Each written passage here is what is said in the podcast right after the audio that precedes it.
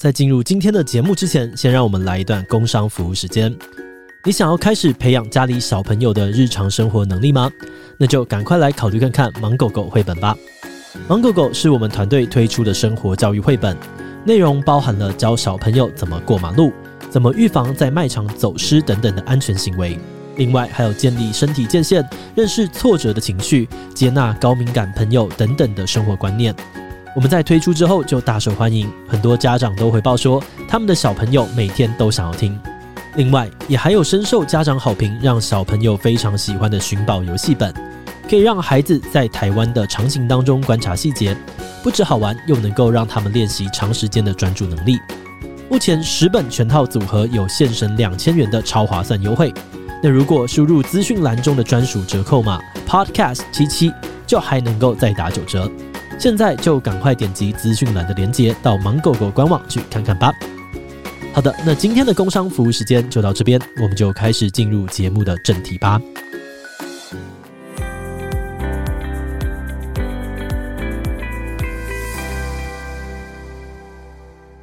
Hello，大家好，我是志奇。那今天的这个强者我朋友系列呢，找来的是神秘嘉宾，好不好？幕后的黑手，志奇七七这个侧翼背后的操盘人，这是空天雷。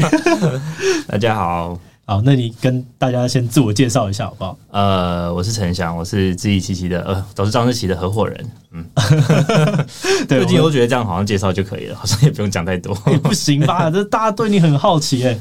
呃，我们我这我们一开始呃，算创业的时候就一开始就展开合作啦。对，对我们蛮早就算是一起莫名其妙开了公司，然后后来就先做设计啦，然后设计又开始持续的莫名其妙长歪乱长。对对，然后现在也自己七七也开始做。那其实陈翔呢，他一开始还是自己七七的主编。对对对对对，所以基本上大部分的这个原则啊，然后内容沟通形式都是陈翔在负责。对，一开始的时候是我初初步设定一个架构啦，对，对后来才转交给现在的团队。嗯，然后在最开始的时候，我其实算是偏设计师，然后陈翔算是企划。你说简讯设计一开始？对对对，最一开始的时候，对对，我是我是企划，对，所以也是因为是企划，然后的相关的这个专业，所以到最后其实才变成了自己七七当主编，其实也很顺畅这样子。可以，对，可以这么说。那你可以跟大家介绍一下你在简讯设计里面，你主要在扮演的角色是什么吗？在，因为简讯设计现在是一个很很大的的团队，对，嗯、所以其实我的角色有一直产生变化，就随着那个组织的前进。那以现况来说的话，就是我主要是负责去调整每个部门之间的协调的状况，然后如果有哪一些商业模式，我们觉得比较。呃，没有获利能力的话，我们会去把它调整成比较有获利能力的状态，就是去优化我们的流程啊，调整产品啊，调整就是这些有的没的。所以基本上对于大家来说，可以简单的把我们理解成，就是我就是负责在外面跑来跑去的，比较像是公关啊这样的角色，或者建立外部的连接关系资源，然后想商模。然后陈翔呢，就是负责就是捡我丢的大便，然后 把 把一些这个营运啊相关的事情就吃下来。对，也有应该说，我有一部分的工作就是承接志奇的商业构想，嗯，专、嗯、业商业构想很多都是他命。呃，另外一块工作就是调整既有的商业模式，就是这两块都是有的。对，对，对，就是万一不小心有一个看起来原本很不错，但不小心快要变大便的时候，就要赶快把大便清一清。对对，努力的就是把大家就是环境清洁整齐的，没错，清洁工的角色。好，那这边我就想要问一个我自己很好奇的问题，因为当初我们其实根本没有认识多久。我们大概认识三个月吗？对，之类的，然后我们就一起创业。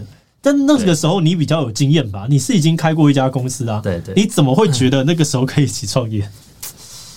还是我不能用创业这个词？因为对啊，因为一开始我们合作的时候，我并没有把它想象成它会发展成一个很大规模的。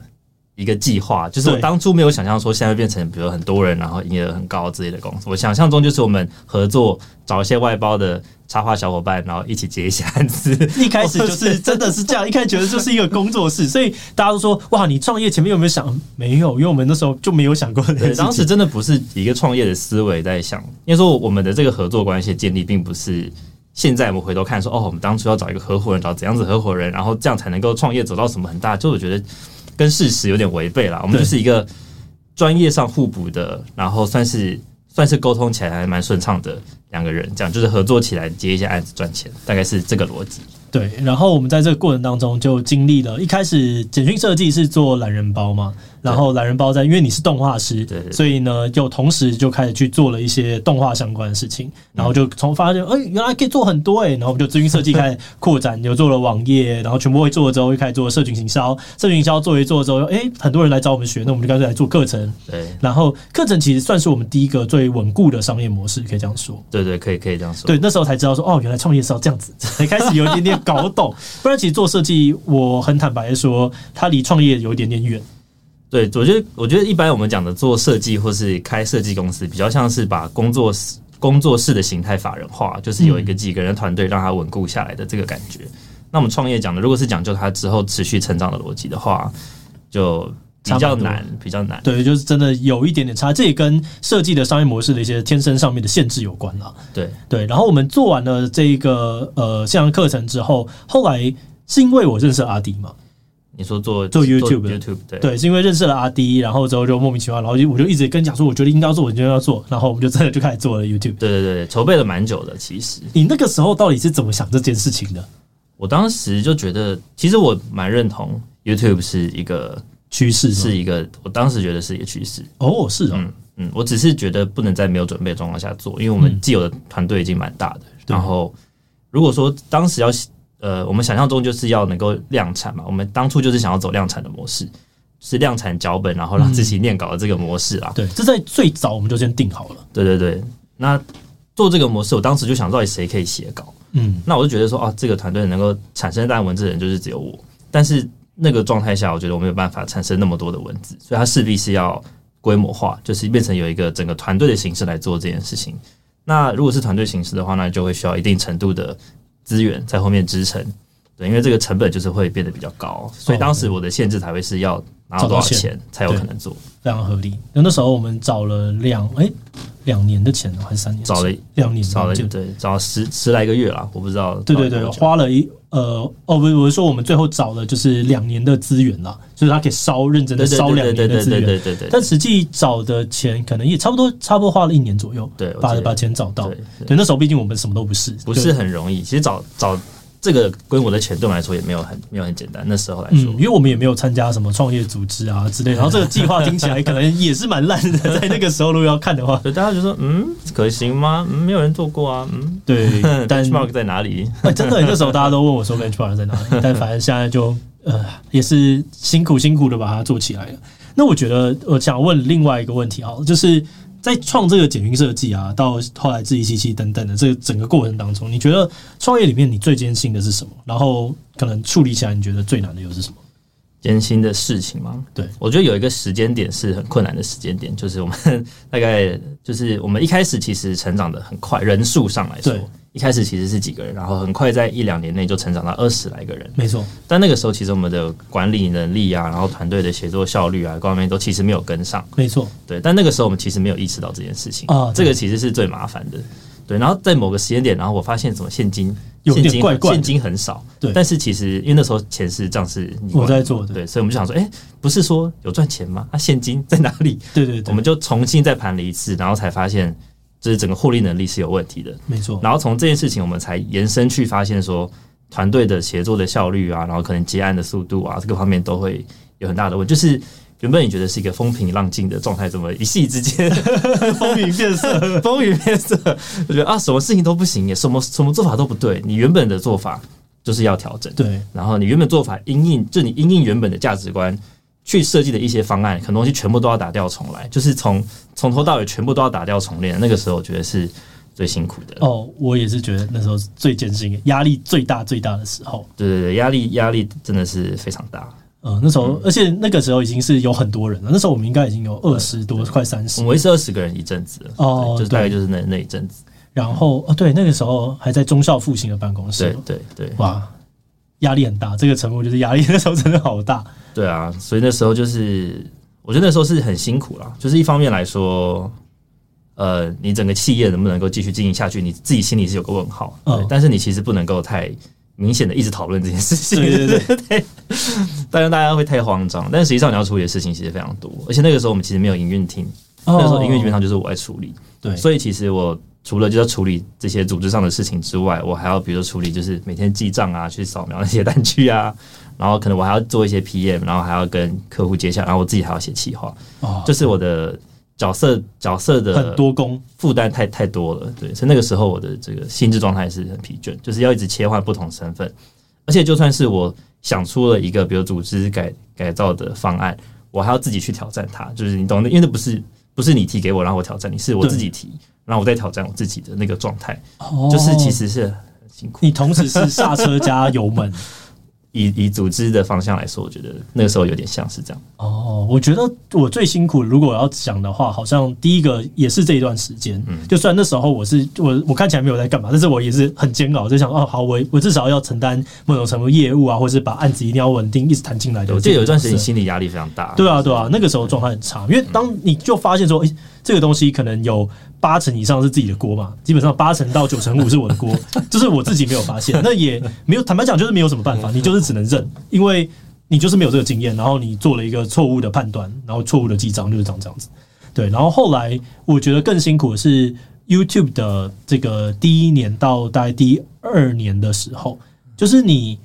你还不太能够觉得说，我这样做真的对吗？我觉得跟你刚刚讲的那有点像，就是你也要挑战你自己，我现在做的真的是对的吗？因为 YouTube 那件事情的推动，比较是你在你在推动节目的的前进，然后你要你要当那个 director，就是哦，这个东西品质有没有到了？然后现在的问题在哪里？然后商模我要怎么调？哪边应该要有版位？你还在同时理解又要稳固，然后又要。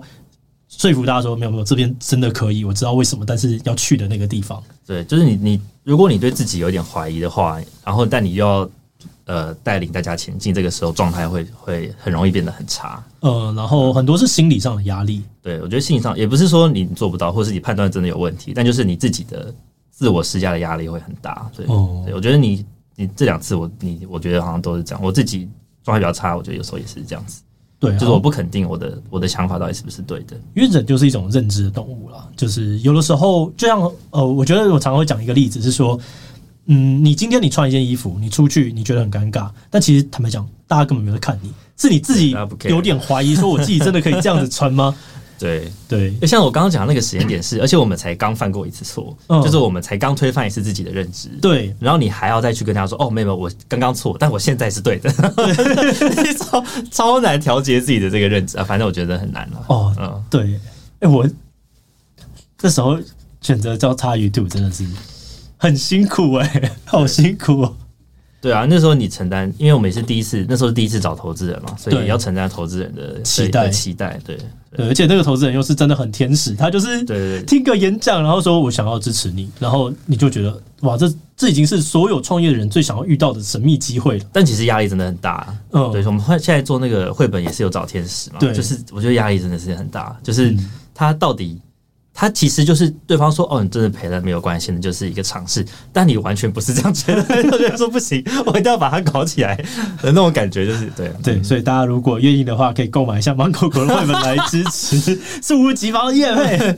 天使，天使的钱真的不是那么容易拿的。我觉得就是就是，如果你有点那个商业道德，商业商业道德你够高的话，天使的钱其实不好拿。就因为你知道他很信任你，所以你就更不能够乱来。就至少我觉得我们两个在面对钱的这个严谨程度都是到这种等级，对，比较严谨，比较严谨。对，好，那再来我要问一个灵魂考验，你觉得 这个啊，这时候我把题目丢给他的时候，他说：“哦，这个很难回答。”这个问题我是之前去上 Miula 的节目的时候，他就在最后突然丢给我，然后我就觉得，哎，这问题好像其实会想一下，所以我想问的是，你觉得我最大的优点跟缺点是什么？然后你的又是什么？这个真的很难。但我有有一点排斥使用优缺点这样的词，OK 来来描述，因为我觉得，我觉得优缺点其实相对的，就是就是我在很多地方，它本来就是你你有的时候它会放到好的位置，有的时候不行。对对对对对对，我觉得能力上有有优劣，但如果你说特质或是说是习惯这种，OK，就是这个方面，我觉得就是就是每个人的组合不太一样，合理。对，那。我觉得，如果讲我们之间，我们之间有些优点是，比如说优点啦，就是强项是共同，比如说我们对商业上的一些想法，或是某些，就是有些地方是强项是相同的。但如果讲个人特质上面的话，我觉得你比较比较行动派。哦，对，我就是担任，哎，我觉得这个蛮有趣的。我之前在跟贝美聊自律神经失调的时候，他就讲到说，你要有刹车跟呃油门啊，我基本上就是在担任油门，然后你是在担任刹车。对我应该对我也我觉得也不能这么纯粹的区分，就是我们还是都会有，比如说我觉得什么行动比较好，然后或者是说你可能觉得有哪些地方可以计划上可以调整。我觉得这个东西有一些交互，但我觉得本质上来说，你比较像是行动派的人，对对。然后我觉得我比较像是就是做做计划的人，所以就是我们可能相对来说就是比较谨慎一点，嗯，对对。然后你相对来说就是比较勇勇敢一点。但我觉得很多时候，可是我觉得这个就是。他在这样的合作关系里面就变得还蛮好的，对对对对，对，因为我们不会在那边一直等说这个东西会怎么样，而是我就看到说，哎、欸，这个东西很棒很棒，然后很兴奋，然后对我来跟他谈，然后陈阳就会说，那我觉得、嗯、这个不哪一怎样，所以很多很烂的东西就会在那边先被挡掉。就是我们会应该说，我觉得我们我们有一个优化的过程，就是你提的时候，你可能也也心中会觉得说，这个东西我觉得方向不错，但是可能不一定真的可行，它不一定 work。对，就那这个 work 就是。我们会讨论说，到底怎样才能让它可以执行，或者它的条件是什么，或者它市场状况其实是怎么样？我们的认知上哪些哪些地方有落差之类的。嗯嗯，算是一个一个过一个过程吧。嗯嗯，就是一个假设被验证的过程。对对对对对，也不只是我会挑战你的假设，你会挑战就是我提出东西的假设。我觉得这是一个互相的过程。哦，但是概念上来说，你比较是属于行动派，那我比较是在做 planning，我比较是做。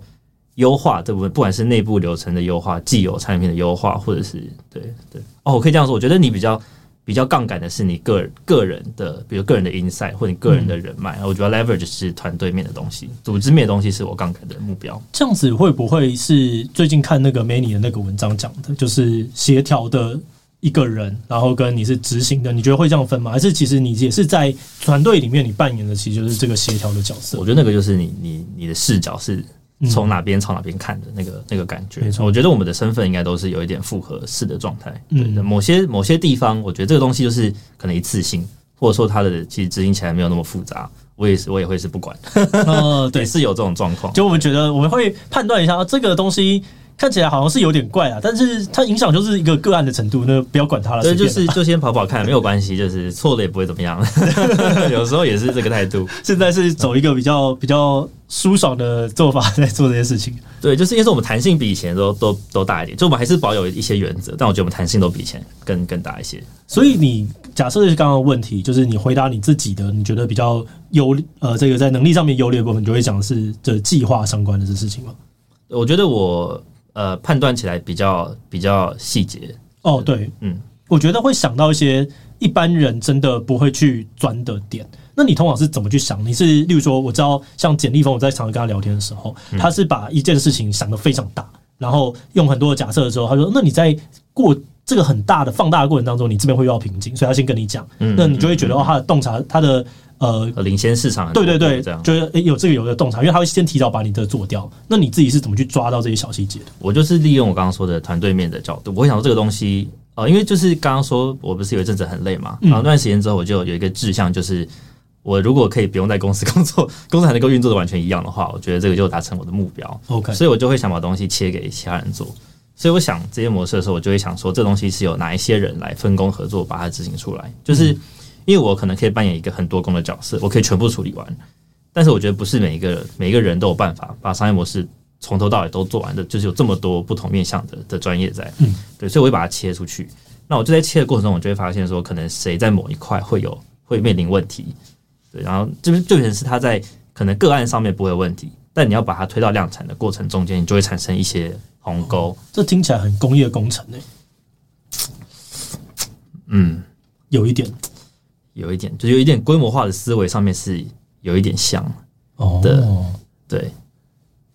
我我我觉得蛮有趣的，不知道大家会怎么想，就是把它在去想这个规模化的过程中可能会遇到的问题。那你通常你会假想是几个人，还是你会直接说，哦、我现在就是按照他的知识范畴，然后开始切？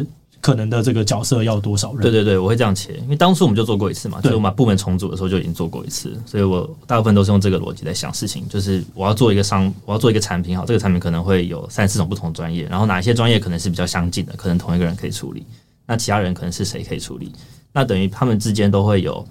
对这个专案所需要判断跟确定的部分，跟他们需要执行的部分，那变成说你这个东西从一开始的构想，或是从一个需求到最后产品中间的每一个每一个环节，都会是可能有问题的地方。嗯，嗯我觉得这大家可以思考一下，我觉得是蛮有价值的啦。在很多细节的时候啊，原来这个抛接球会掉在这种地方，你是没想到的。对我，但我觉得因为想了很多次了，所以我就是我觉得它已经变成有一种有一种直觉的逻辑，就是我现在也不用去想说哦，这个东西可能切给几个人会有什么问题，我就是可以直接。直觉上的，我无法用逻辑描述。我说哦，我觉得这边有个问题，就是你处理很多次之后，就是你已经打磨了你的直觉了，这样子。对对对，已经训练过你的直觉。哦，就跟我现在看到一个商模，会觉得这个商模有点烂，有点像。对对对，就是你看很多之后，你就会有一个，就是有个品味在，就是你对这个合作模式，你有一个品味在。哦，这个蛮有趣的，回到了品味。好，那再来就刚刚讲缺点。缺点的话，我觉得。我觉得也不能说缺点，就相对来说，嗯，行动派的东西就是对于他的失败的想象比较多，就是我们我们对于一个商模的成功想象。我觉得你想象的比较多，对。但我觉得对一个商模如果失败造成的后果的想象，我觉得我想的比较多。哦，哎、嗯欸，这个也蛮明确的，嗯，就是因为很多时候失败不只是这个东西收掉而已，它还会影响到很多其他的事情。对，对对，因为你为了要这个商业模式出来，你其实已经调整了整个团队，调整了流程，然后投入了一些成本，然后做出这个东西。它失败后等于你全，你要么就调回去，要不然就要重新做一个新的东西之类的，就是会很麻烦。哦，这个好细节哦。嗯，好，这个这样子我就知道我可以来找个时间好好的。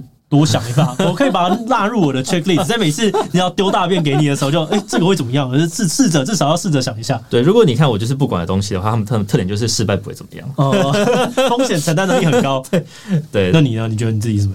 我觉得我就是比较不积极的想新的事情。哦，对，对我我觉得我也不会。很谦虚的说啊，我没有那个能力啦。我觉得就是其实也未必，很多东西不是说你有没有能力的问题，嗯、就是你喜不喜欢就想。你的你的意志或你的习惯，你会不会去做那件事情？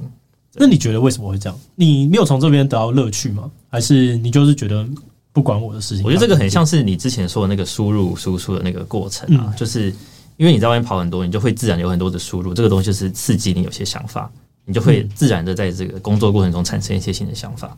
但我的工作都大部分都是在跟既有的商模相处，懂？就是他们本来就是那个样子，然后我就是要从里面找出可以优化的地方，所以我的新其实新的刺激会比较少。就如果他没有一个很严重的问题，我就反而不会有刺激。就是他要有问题，我才会觉得说哦，这个我要赶快调。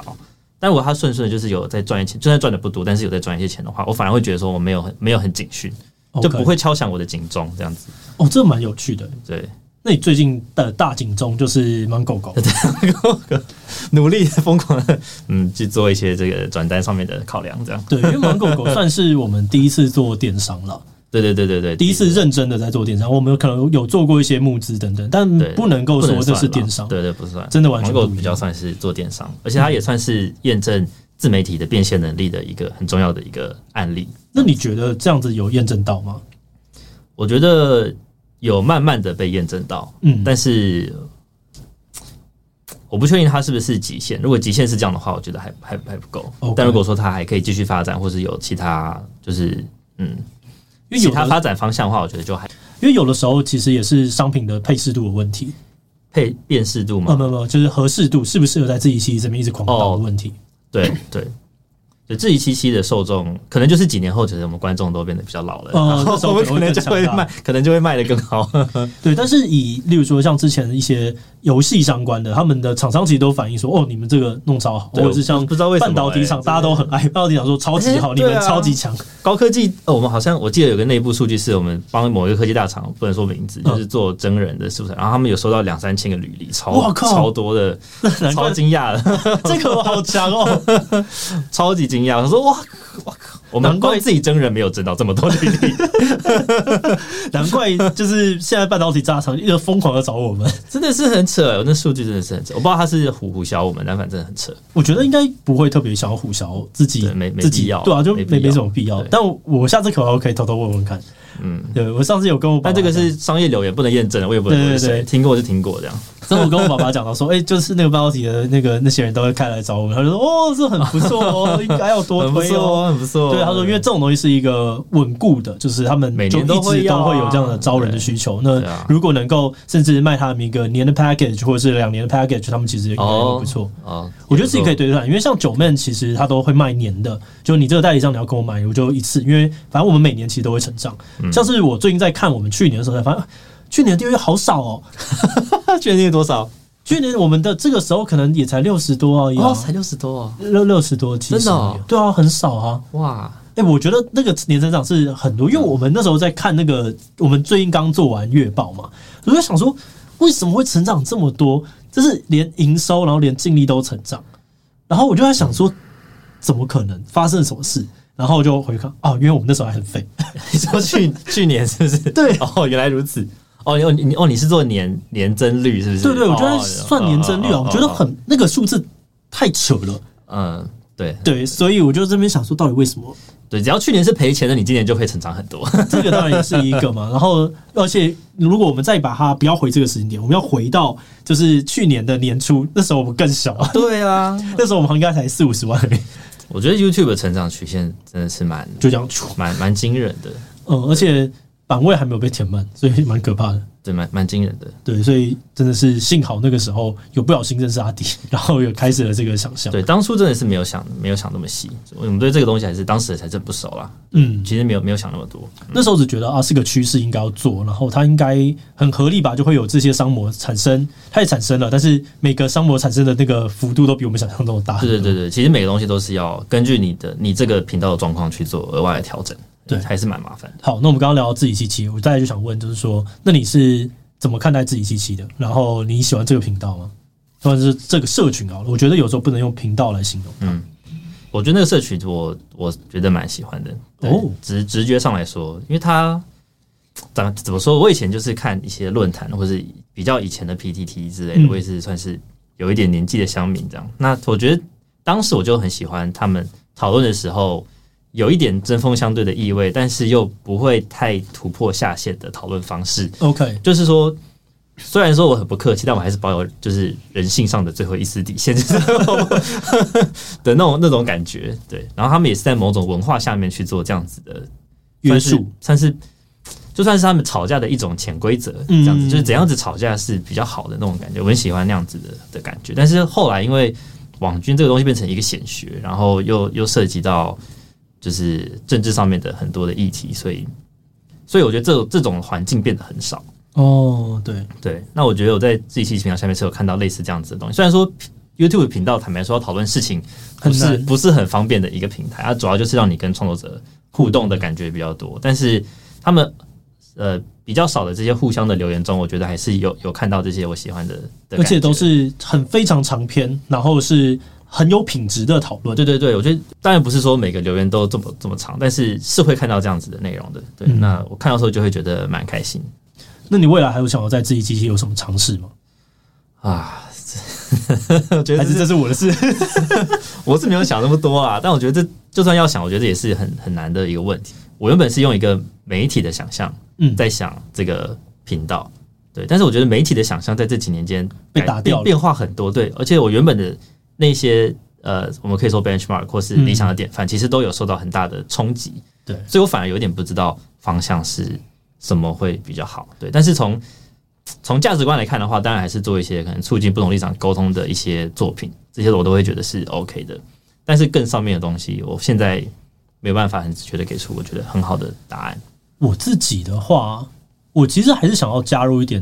动画解释型动画的元素在这一期期里面，就是就是讲解事情的品质，对，让它设计设计程度再高一点。对，我想要让它做到，坦白讲，这有的时候是一个呃障碍或者是一个壁垒吧。就是当你在加入动画在这个流程里面的时候，你的影片很难被取代。嗯嗯，而且有的时候它不是一些呃设计上面的那种东西，而是。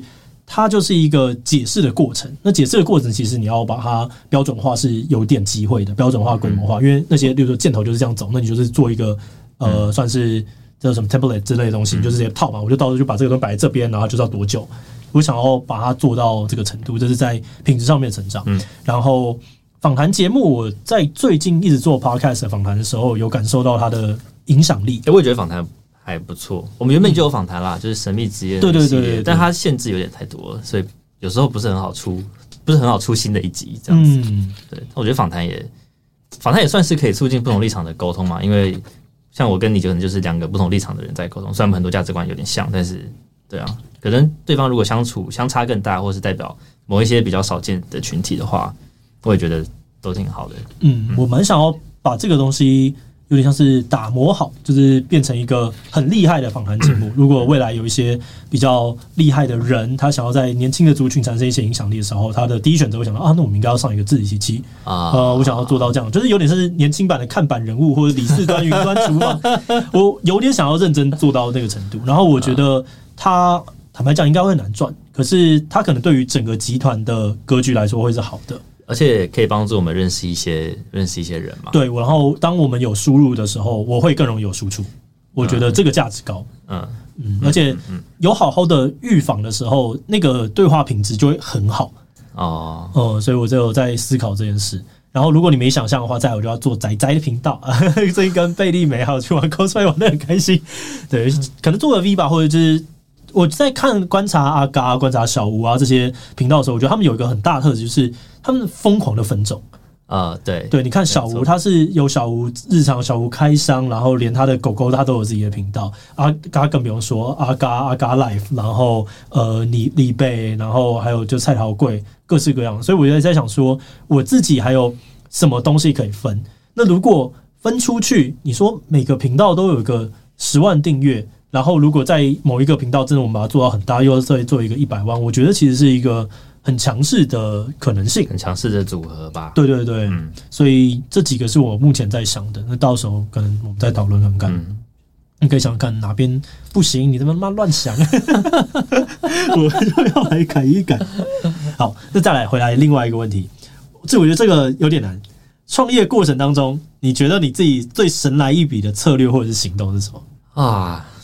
如果就是比较不客气讲的话，我们觉得我们蛮多策略都还蛮厉害的。我觉得有蛮多蛮厉害的东西，对，就因为我们我们的，我我觉得这个真的是大家听起来可能会有点自傲或者是自豪，他妈秋沙小，但是有几个东西我们真的是调了一点点点，它就变得很不一样。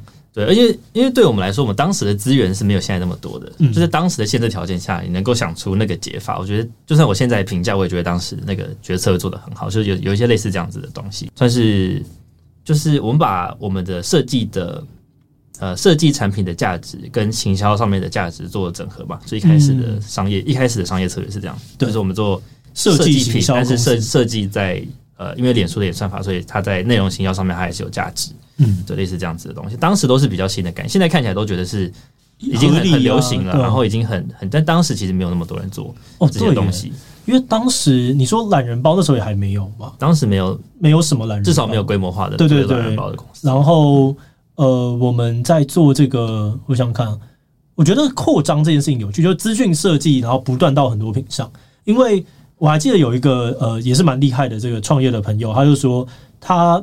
为什么会觉得我们很有趣，跟我们很强的原因是他觉得我们的每一个转都是有足够的脉络的。有很多人在转的时候，前面的这个 pivot 他是呃看到一个风，他就说哦，这个东西好像有机会，他就跑去做。可是我们蛮多时候是在那个风还没有大吹，或者是哦这个东西是跟你过去有点关，但你多踏了一步，然后就诶怎么会这样踏？然后就一开始有点看不太懂，然后后来哇这个这个很强，这样子。对对对对对。然后我觉得我们。呃，处理事情的时间维度比较长，我觉得也算是比较厉害。嗯、哦，这个我爸有说诶、欸，对，因为很多人在，尤其是新创，因为新创的生命线比较短，就是、哦呃、就是钱比较少，嗯、所以说他们可能在决策的时候都可能只想说，哦、那我接下来做这件事情可以对应到我哪一个，接下来哪一个专案，然后这个专案可以推动我后，对对，就是很比较比较是这个逻辑。那我们处理一些议题的时候，可能我们都会说，哦，这个东西前期不会赚钱，这个东西都是要中后期。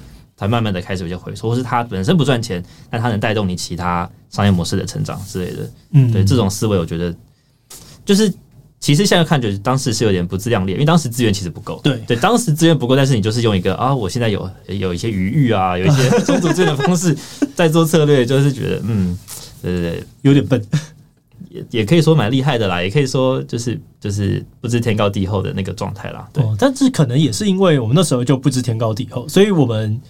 这个思维被打磨了比较久，我们开始比较愿意跟觉得，因为它真的给我们带来一些好处，所以我们就开始更从这个角度去想。对对对，后来对，因为立峰跟我讲到这件事情啊，立峰他说：“哎，你们常常都，你们是很习惯用生态系的角度，或者是一个重效的角度来思考。他说，大部分的的重效都是唬烂的，但是你们的好像是真的。对，我们我们是真的。对，对，所以他说这件事情是很有趣的。然后他那时候还特别问了我一下说。为什么我们会那么习惯想这样的事情，而且它是有有品质的决策这样子。嗯，我觉得这个东西跟跟呃营运部是有关的。嗯，对，因为其实我们应该说，至少我不确定你的角色，至少对我来说，我没办法，我之前是没办法把事情想的那么细，或者想一些可能组织发展的策略，就是策略不只是商模上的策略，你也有你内部发展发展竞争力的策略。对，这本身是两件不同的事情。但之前我其实没有办法想太多，因为我的数务就已经很多了。嗯，对。那在营运部组建起来之后，我们有人资、财务等等的的，还有业业务相关的一些资源之后，其实呃，我比较可以把视角从比较宏观的角度来想，因为宏观的东西就是你不会有线线下的产出，对，就是你现在不会产生获利，不会产生产值，但它可能会影响你后面的走向。像这样子的东西，我之前是没有那个余裕去想，那个没有那个办法去想的，对。所以我可能。真要挑一件事情的话，我还是会挑把营运部做起来的这个决定。我觉得蛮蛮睿智的点是，呃，很多的时候大家会攻击跟防守，就是真的没有办法同时做好。但是因为我们那时候就是太爱想一些未来事情，所以呢，我们就预先把这个防守的这个策略，然后以及这个丢包的策略，先把它想好了，所以才让我们有余裕跟空间去一直想未来的事情跟探索。对对，我我觉得可以可以这样说，就是我们在于。把事情分工，然后用组织化的方式去去处理的这个方向上面努努力的算是蛮久，而且也蛮早期的。就是以、哦、以成长的曲线来说，我觉得是我们很早的阶段就开始做，十六人左右就开始很努力在做这件事情。对，反正就蛮早的。我现在也不知道什么时候，可能几年前吧，哦、都很多年了。哇，这有点有趣。我刚刚还想到了什么？刚刚你在讲这个这个。哦，我们还有训练协调人啊，这个、哦、这个也是很久，花了很多时间，花了我们三年左右。对，以上不只是，因为光是从人从从呃人事训练的角度，然后从组织经营的角度，然后从日常协作的角度，你就有很多不同的东西是要重新学的。对，而且这个通常我们找的人都不是有主管经验的人，因为我们是新公司。嗯、对，我觉得我们是要找这些有潜力的人，然后去慢慢训练他们成一个。呃，有能力去经营一个部门这样子的角色，其实都是要花很多的时间。对，我觉得呃，刚刚我们还讲到像综效，然后综效到底是什么样子？就是你看得到跟我们看到的不一样。我觉得可以拿访谈线这个节目来讲，就是对于一般人来说，他们会说：“哦，你访谈线不就是放在 Podcast 上面吗？然后你这样子，你会不会反而烧到了团队的制作工时，然后或者是让他们更累，或者是你在开一个这个真的赚了钱吗？”但是从我们的角度来说，我们不一定要让访谈线本身赚钱，坦白说，因为访谈线我们现在的策略是，我要做四十到五十分钟的访谈，但是我们剪十五到二十分钟放到我们的自己七七里面。我们本来就维持自己七的日更，它是要付出成本的。可是现在变成访谈的这个工作变成我来做，企划的成本不见了，然后得到了一个有趣的曝光，然后把它丢在那边，然后它还可以增加自己七七 Podcast 的这个曝光度，又减少了自己七七维持日更的成本。对，然后这个东西就跟我们自习期维持日更的决策是有关的，因为你要有够多的量，你才可以中间抽换一些节目，而不影响到你整个品牌的价值。没错，所以就是因为我们前面先决定说要用比较量产的方式来做，所以后面我们在做些这些新节目尝试的时候，它就可以比较不用怕说这个节目如果不好的话，你可能会影响很大什么。这边它就是有一些试错的空间。对，我觉得就蛮好玩的，可以跟大家分享刚刚这个呃所谓的重效部分，就是真的是蛮有趣的。那时候想通这件事情，嗯。这很赚的，我们只是做这个东西就赚得饱，很开心。好，那再来一个，我觉得问题是回过头来看啊，你有没有觉得有什么感慨的，或者是想要特别分享的？好含糊的，对啊，含糊啊，爽啊！我我感觉这还是一个很很长期的事情。我其实我一开始想的时候，也没有把它想那么长期，就是说这个、嗯、这个作为一个工作或是一个事业来说。有当初我虽然说我们我们虽然都说我们讨论事情考考虑的比较长，但是它应该也只是两两三年，对，顶多三五年的维度，对，并没有把它想说哦，我三五年之后可以再叠一个三五年上去，然后再叠一个三五年上去，它它是这么长期的一个东西，就是我现在看起来觉得蛮感慨，因为当时我是觉得很多决策，我知道它是至少我的认知中，我觉得它是好的，但是我没有觉得说它的影响力会变得后面那么大，就像是这也是一种时间的复利吗？你觉得？我觉得是是是。像是当初我们做做 YouTube 的时候，嗯，我们一开始就用团队的方式来做这件事情。其实我们也讨论过，有讨论过几次，就到底要不要团队用这么就是准备这么充的方式，然后才上线。因为这样准备期拉的很长，我们准备期有半年之类的，对，才上线。当时也有讨论过，像是这样子的决策。但我现在去想，我们现在看到就说一定是要团队来做嘛，不然怎么可能日更？嗯，但是其实这件事情没有那么没有那么显而易见，对。对，是现在我们来看，觉得说哦，他验证完了，所以你是对答案的时候方式说哦，这个当当初本来就该这样。但是我当初做那个决策的时候，并没有觉得它会影响到可能团队的文化，或者是影响到我们的比如说工作节奏那么的多，就是没有想到，就没有想到决策的影响会那么大吧。我比较比较有感慨的地方，这个要怎么讲？把事情真的是拉很长很长的时间想，然后去想说它最后到底会影响多大，这是一个需要打磨的能力。哎，对，我觉得我现在我还是看不到，比如说三三五年后，可能整个可能我们整个集团的样子，或者我们可能会触及哪一些产品线，我觉得我现在还是没有很清晰的那个轮廓。哦，我觉得。我知道三年大概知道了，我知道某些方向，五年真的是不知道。对对对，因为三年就是你现在就要做嘛，所以就是我们现在认真做这几个，它三年之后就会长到那个样子。如果顺利的话，它就对对对，它大概就会长那样。所以我们的第一个曲线是这个课程，然后第二个曲线是呃自己七七的这个自媒体，然后第三可能是七七这边延伸出来的，或者是呃我们在这个整个环境里面借由合计资本去产生的一些总效了，大概会是这几种包材。嗯，第三条线，嗯，一开始其实懒人包结合社群也是一种成长曲线啊。对，以设计公司来说，我们成长的算是很快。哦，这个是对，嗯，只是它成长的比较小，因为设计的天花板就是真的比较比较窄一点，就一下撞到了。对，嗯，好，然后再来下一个，如果有一个人要创业，你会给他什么建议？作为创业导师，台大 台大这个气管系创业导师，我是国企国企系陈陈翔，请请发表意见。啊，我从我我以前的话，我都会说就是要准备比较多钱啦。哦，这是我我之前的想法。但是我觉得我最近的想法比较比较不一样。我最近的想法是是呃，你要找到人，就是、哦，人还是最关键的。对，因为我觉得只要你不会饿死。就是你，你经济状况不要太差到，比如说你一年没工作或两年没工作，你会没有饭吃的程度的话，嗯、你就不要领薪水，然后就去做。其实你就会活，其实就是公司很难死。对，我后来发现说，你有一定能力的话，其实你没有那么容易没收入。嗯、对，就是你是一个，比如说就算只是接案，就是努力去接案子，就算就是你接的可能都是一些小案子啊或什么的，就是没有那么容易真的会垮掉。对，所以我反而是觉得说，这个创业我把它视为是一个进步的过程，所以我会想说。那我，那你要做这个进步的过程，你就要先准备好可以进步的材料。嗯，那我觉得你一个人创业是很难进步的，因为没有什么冲击，对，你限于自己的认知，就你的极限在那边就是那边，你没没办法跟别人就是互相互相刺激讨论，然后共同成长什么之类的。我就觉得会比较比较有限制。对，从我角度来说比较有限制。嗯，所以我就觉得说，如果你能够找到一个人，最好是合伙人，或者而且这个人不能比你。聪明太多，也不能比你笨太多，就是要差不多、差不多、差不多程度，差不多笨或差不多聪明这样子。然后你们这样子，然后就都愿意去投入这样子的的事业的话，我就会觉得是你可以做。就算是你过程中失败，我觉得在这个过程中你也是会有所收获，就没有关系。哦，嗯，我觉得你刚刚讲的这个东西，比起一些我们在创业书里面看到的那个呃人很重要的东西，算是怎么讲，好懂很多诶、欸。就是对啊，因为我明确很多，对我讲的话都很落地。但我觉得是有更深的感受到说，哦，对，就是你要进步，你要有进步的材料。我觉得这个算是蛮有洞察。对对对对，它是进步的过程。我觉得这件事情很重要。就大家都把创业想成是一个赚钱的过程，但我觉得不赚钱只是结果。对，它其实是一个进步的过程。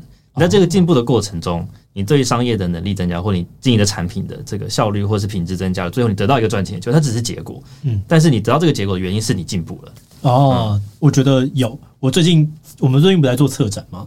我那时候很开心，就是我我们在做的过程中，我发现我们会做了。因为之前我们不会做，我们那时候 我们在新竹生产的时候，我们做超痛苦，我们就不知道自己在干嘛，我们就超会把这个东西，就是坦白讲，就是想要丢掉。然后我 我们也真的提说，我们我们就是没有没有办法要做了。然后对方没有办法，所以对方就是赶快抓了令礼，然后来救我们之类的。然后但这一次拿到那个 brief 的时候，说哇，我们几次后，我我们做出一个有点机会的东西耶。对，其实我们做了三次，我们做过自己的五周年展，我觉得五周年展其实也没有算是。非常失败，他就，嗯、但是也没有到很差，他就是把把用资讯设计的逻辑的东西讲一讲，这样子。但我觉得就是对做了几次之后，好像会慢慢 get 到那个东西。哦，就跟自己机器一样，就是一开始到现在，真的也是有蛮大的进步，也读稿能力也是进步非常多。哦，这个当然是真的，我读已经读两千遍了，我真的很强，真的很强哎！我现在就是觉得说，哦，我刚刚旁边看看你那个，我就哦。不错不错，我的话是有表演了呢。对，我的话是不可能可以练成这样子，完全不可能。好，那再来，如果有一个人想要做自媒体，你会建议他什么？最后一题哦，我偷看。我现在我现在是觉得做自媒体的话，可以可以直接做。嗯，我觉得他跟创业就会是就是相相反的建议。嗯，因为我觉得自媒体这件事情，它需要成本没有那么高哦。然后它其实，因为我们刚刚说创业是一个进步，但我觉得自媒体这件事情本身就是一个让你可以进步的环境。就你会有观众的回馈，或是你会有一直观看观看次数的 一些刺激，都说啊你怎么做怎么，但你会很清楚知道说你做不好。那我觉得在这种比较你自己创业的小圈圈里面是没办法知道你做的好不好，除非你最后亏钱了，你才会知道你做不好。但如果是自媒体的话，你会有很多很及时的回馈。对，所以我觉得如果你有有兴趣的话，我觉得是可以用学生或是业余的身份，就是赶快先做。然后你做久了，你就会知道你到底有没有兴趣。如果你真的没兴趣的话，就那就停。对，然后你真的很有兴趣的话，那你就需要持续进步。如果你进步不了的话，那你也只好停。那就是无论如何，你就是就是可以先尝试，对，你会得到一个答案。因为我觉得自媒体真的在这个时代是蛮蛮超能力的。我最近有强烈的感受到这件影响力就是你的超能力，真的。所以我都会很鼓励任何人有机会的话，你应该要试试看。没有就没有关系。对，我觉得只要有兴趣，然后愿意投入，或者说至少有想要投入的动机，我觉得就可以先试了。